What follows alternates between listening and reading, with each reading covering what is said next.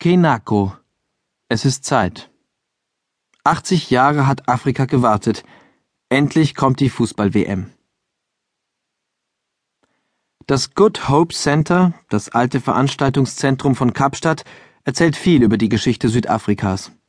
Es ist eine monströse Zitadelle aus den Tagen der Apartheid. Plump, fensterlos, die Fassaden schmutzbraun, ein Bunker der Weißen, der sie vor dem bedrohlichen Afrika schützen sollte. Seit dem Ende des staatlichen Rassenwahns dürfen auch Nicht-Weiße diese Festung ungehindert betreten. Am heutigen Tag, es ist der 15. Mai 2004, befinden sich überwiegend Farbige und Schwarze in der Haupthalle. Rund tausend Leute.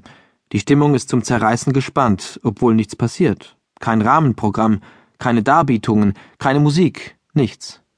Das Publikum steht einfach nur im Halbdunkel herum und wartet. Viele tragen phosphoreszierende Armringe, Haarspangen oder Stirnbänder, die wie dicke Glühwürmchen leuchten. Endlich, die Live-Schaltung nach Zürich steht. Ein Großbildschirm erhält die Halle und sogleich brandet Jubel auf. Nelson Mandela, ihr Nationalheld. Madiba nennen sie ihn nach seinem königlichen Clan-Namen. In einem goldenen Hemd mit bronzefarbenen Blumenornamenten steht er neben dem Cap Jules Rimet und versprüht all seinen zauberhaften Charme.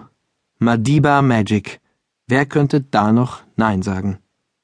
Gleich wird in 10.000 Kilometern Entfernung die Entscheidung fallen, welches Land die Fußballweltmeisterschaft 2010 ausrichten darf. Die Südafrikaner sind mit der hochrangigsten Delegation vertreten, die sie je ins Ausland entsandt haben. Drei Friedensnobelpreisträger begleiten Staatschef Thabo Mbeki in die Schweiz.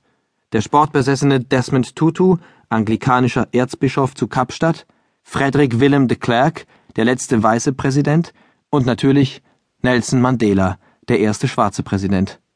Die Kameras schwenken auf Josef Blatter. Der Chef des Weltfußballverbands öffnet ein Kuvert und zieht langsam ein Blatt Papier heraus. Und da steht es. Schwarz auf weiß. Die ganze Welt kann es lesen. South Africa.